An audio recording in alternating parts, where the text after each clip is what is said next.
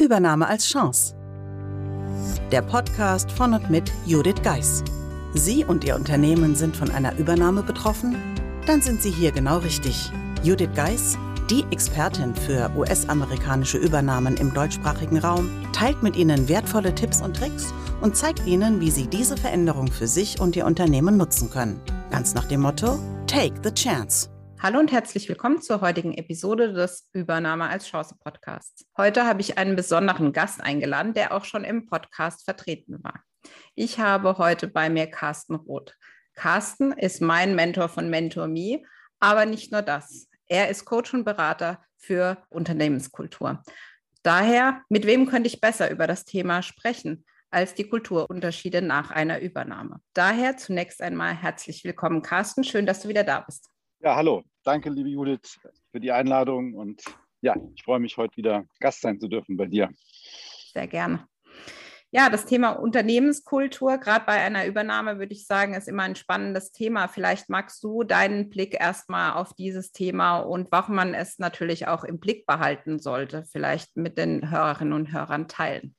Ja, kann ich sehr gerne machen, Judith. Also ich habe jetzt nochmal im Vorfeld, weil es ja konkret um das Thema Übernahme vom Unternehmen geht, nochmal recherchiert. Und ja, es ist ja, glaube ich, jetzt keine Überraschung oder wie auch immer, dass ähm, ein Großteil der Fusionen, so zumindest sagen das Statistiken, dass ein Großteil der Fusionen am Ende, wenn sie scheitern, an der Kultur gescheitert sind.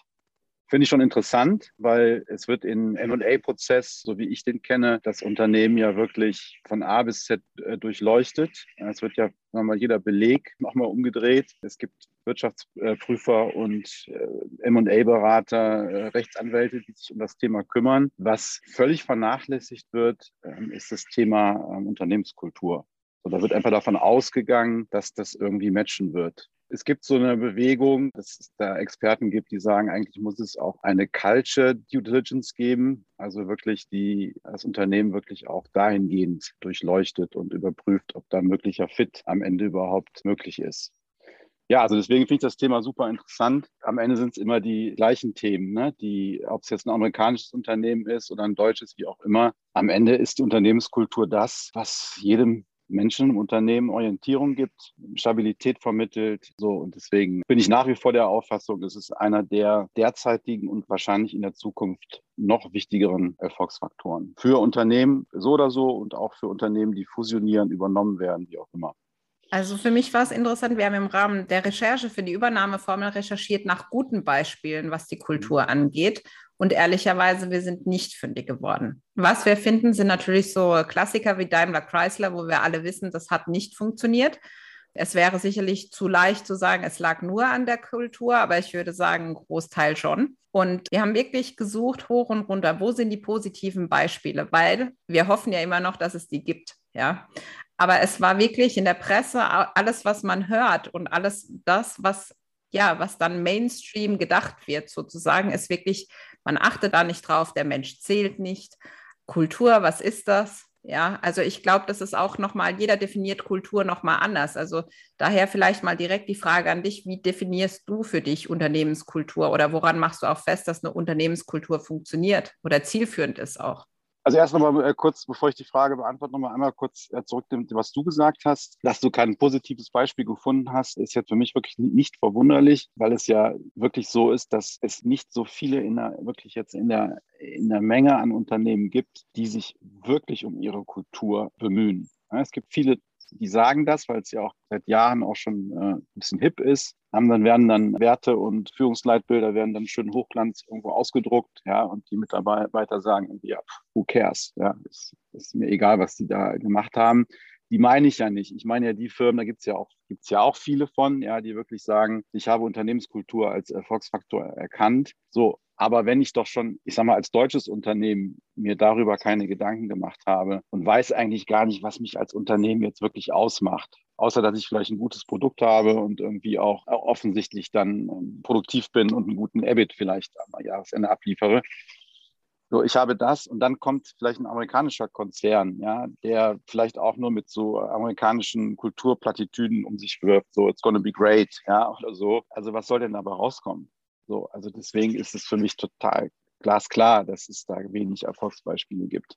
Ja, jetzt zu deiner Frage, äh, ich ein bisschen länger ausgeholt. Woran mache ich irgendwie Unternehmenskultur fest? Also aus meiner eigenen Erfahrung über, über all die Jahre ist es halt eigentlich ganz einfach, das, was den Mensch und das Unternehmen verbindet. Ja, also das ist jetzt bei durch Corona geht das ja leider nicht mehr, aber als ich früher äh, immer in einem Unternehmen war und sie hatten Pförtner, das erste, was ich gemacht habe, war kurz mit dem Pförtner gequatscht. Ne? So arbeiten Sie gerne hier, ja, oder kennen Sie Ihren Chef eigentlich? Ist der nett oder so? Also irgendwas, was mir dann spontan eingefallen ist. Da fängt das an. Also wie verhält sich so ein Pförtner an der Pforte oder auch die damals, als es noch den, ne, als gibt's ja heute auch noch, den Empfang irgendwo in der Unternehmensentree äh, gibt, da mit den äh, Damen und Herren gesprochen, ne? Und, und zu gucken, gucken die einen an, fragen die ehrlich, hatten sie eine gute Anreise? Also was ich sagen will, wie verhält sich der Mensch im Unternehmen? So, das ist so das, das Erste. Wie ist der, der Umgang miteinander? Also läuft das ehrlich ab? Sind da überhaupt Meinungsverschiedenheiten zugelassen? ist es immer der Chef, der am, ne, am Ende am Tisch, am Tischende sitzt und äh, weil er dreimal irgendwas laut sagt, dann eben ne, naturgemäß äh, per Position immer recht hat. Wie gehe ich mit Erfolgen um? Wie gehe ich mit Misserfolgen? Was ist mit, was ist, wenn Fehler passieren? Also, das sind für mich so die puren Erfahrungswerte, von denen ich weiß, da kannst du dich auch nicht verstellen. Also, das merkt man ja vielleicht, kennt das der eine oder andere, wenn du in ein Hotel eincheckst, jetzt alles vor Corona, ja, du checkst ein Hotel ein und die Mitarbeiterinnen, Mitarbeiter an der Theke, die gucken dich noch nicht mal an, ja, und sagen einfach, ja, hatten Sie eine gute Anreise, Ihr Gepäck äh, stellen Sie bitte hier in und Ihr Zimmer ist leider noch nicht fertig. Das kann man so machen, aber du kannst eben auch, wenn du irgendwo hingehst, kannst du auch, wenn jemand seinen Job gerne macht und auch den entsprechendes, den, den Rahmen da zur Verfügung gestellt bekommt, was Aufgabe des Unternehmers und der Führungskräfte ist. Und die fragen einen ehrlich, Frau Geist, sind Sie gut angereist? Was können wir Gutes für Sie tun? Möchten Sie ein Zimmer nach hinten raus, nach vorne raus? Und man hat wirklich das Gefühl, die, die Leute nehmen einen wahr. Ich finde, das kannst du nicht spielen. Die Amerikaner, äh, kenne ich von amerikanischen Hotelketten, die das ja über Checklisten abpuffern. Ja, also die haben ja dann unter ihren am Bildschirm irgendwo alle da so versteckt ihre Checklisten, wo sie dann immer abchecken, äh, habe ich den Gast das jetzt gefragt? Aber das, das ist nicht das, was ich meine. Ne? Ich meine das aus dem Herzen heraus. So und das sind meine weichen Erfolgsfaktoren, die ich immer nenne. Und klar hat natürlich darüber hinaus äh, da, da könnten, sagen jetzt ja viele, ja, das ist ja so ein bisschen äh, esoterisches Gelaber. Mit dieser Kritik habe ich mich häufig schon auseinandersetzen müssen. Also ich habe ja zwei M&A-Prozesse mitgemacht in meinem Leben bisher, äh, zwei Due Diligence bis zum geht nicht mehr, ja. Und erstaunlicherweise haben wir da wirklich alle KPIs, die die Betriebswirtschaftslehre und die Steu das Steuerrecht und, und die Juristerei hergibt, haben wir durchleuchtet. In keiner dieser KPIs kam irgendetwas mit Kultur vor. Ja, also es ist immer dann nur Alter des Mitarbeiters, Mitarbeiterin, äh, Qualifikation, Gehalt. Das ist das, was, was irgendwo erfasst wird. So. Und klar hat die Unternehmenskultur auch ein paar harte, paar eher, dass eben die weichen waren, würde ich jetzt eher sagen, so ein bisschen die harten Faktoren. Ne? Es ist, ist eine Steuerungsfunktion, weil wenn die Kultur nicht funktioniert, äh, klappt auch die Strategieumsetzung nicht es ist eine Orientierung für Mitarbeiter, um überhaupt zu wissen, ah, hier bin ich vielleicht richtig in meinem Job. Es gibt auch eine gewisse Stabilität. Ja, und das Thema auch, was ich auch wichtig finde, ist, ist eine Abgrenzungsfunktion. Ja, dass ich dann das Thema Werte ist immer wichtig gewesen. Aber ich glaube, durch Corona und jetzt auch, man merkt es ja mit, mit den Wahlen, die anstehen. Ich glaube, das Thema Werte ist wichtig und einfach, dass ich dann als Mensch mich verorten kann, ja, und sagen kann, also ich mit meinem Werteverständnis fühle mich hier in diesem Unternehmen zugehörig.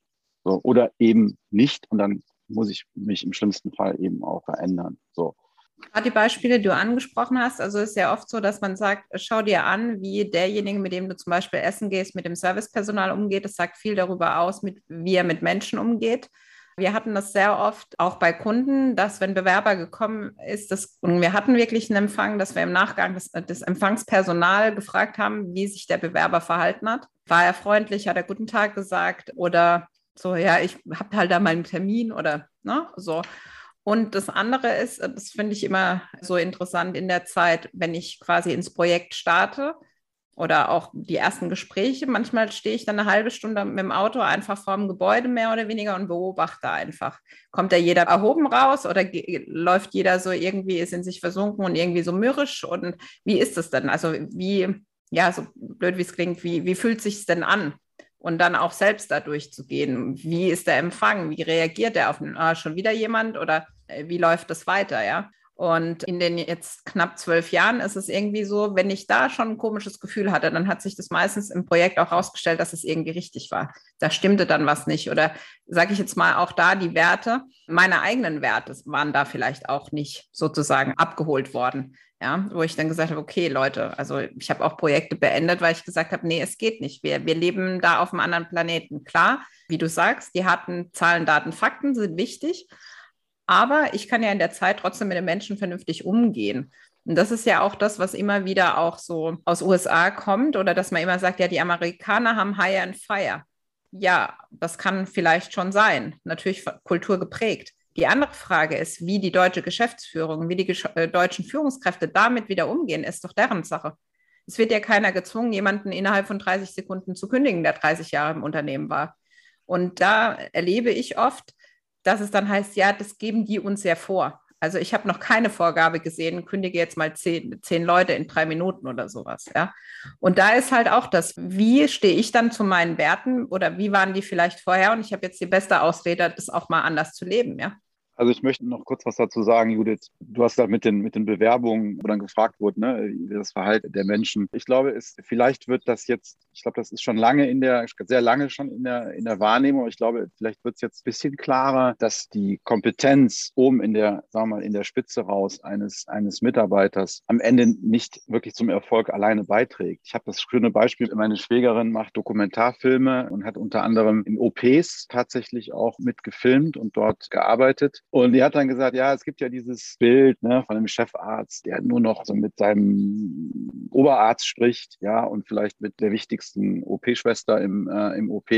Ansonsten spricht er mit niemandem, ja, der schwebt quasi durch die Gänge. Ich glaube, also das ist doch das, was sie berichtet. Dieses Bild hat sich in der Praxis zumindest als ihre Wahrnehmung in den Fällen erheblich geändert, weil du kannst als Operateur, als Chefarzt ja noch so gut sein, wenn die Putzkolonne, die den OP putzt, irgendwo einen Fehler macht, ja, und du hast Krankenhauskeime in, in deinem OP, dann hat das alles auch keinen Wert. Ja, und wir wissen aus den Statistiken, ne, eine der Todesursachen Nummer eins in Krankenhäusern sind die Krankenhauskeime.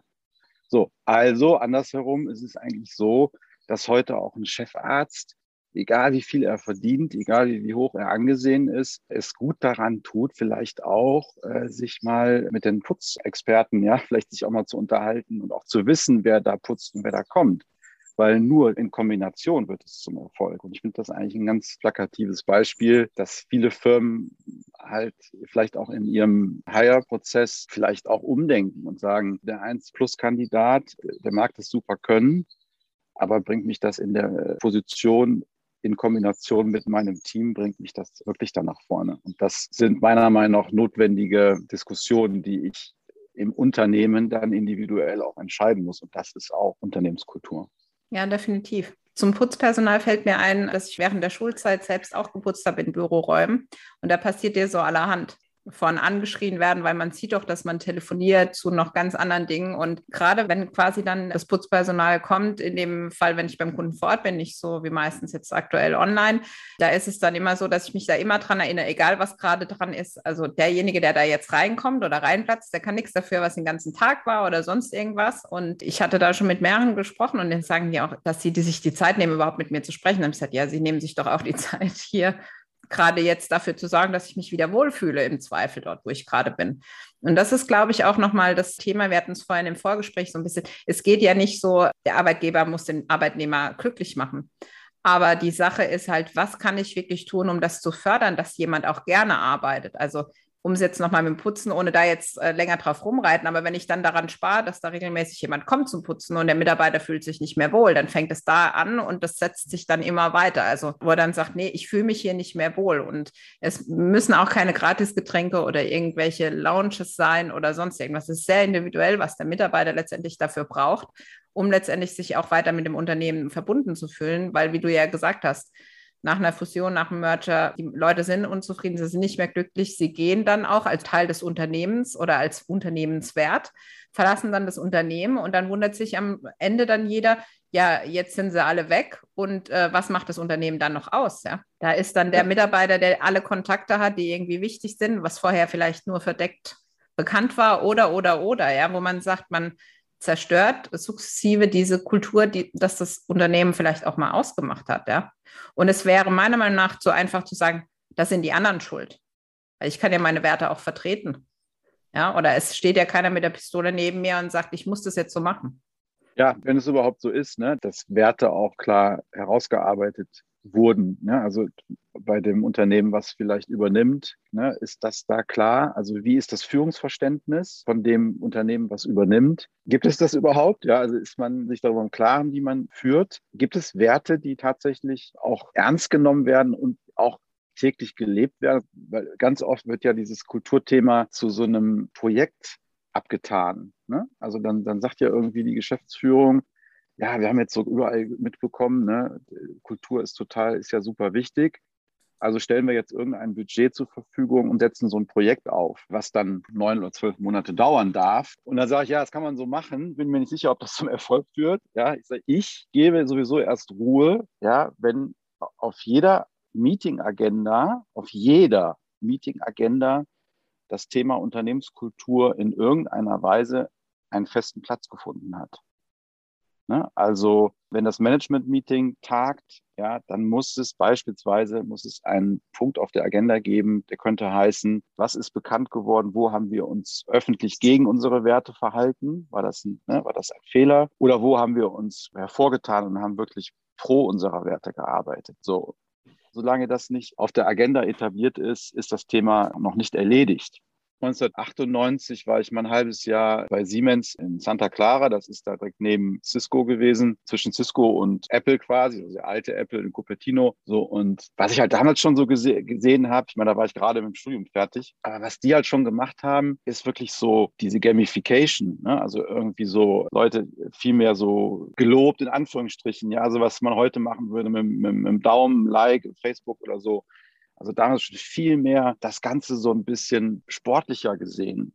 Ja, also so, hey, das ist eine gute Leistung gewesen, du hast uns hier echt geholfen und jetzt lass uns auch noch das mal kurz feiern. Und das kannte ich überhaupt nicht. Also in meinen Jobs, die ich bis dahin hatte, war echt alles so eingerostet und man durfte auch nicht, ja, äh, Kritik sowieso nicht und Lob auch nicht. Nicht gemeckert ist gelobt genug, war damals ja so der Spruch.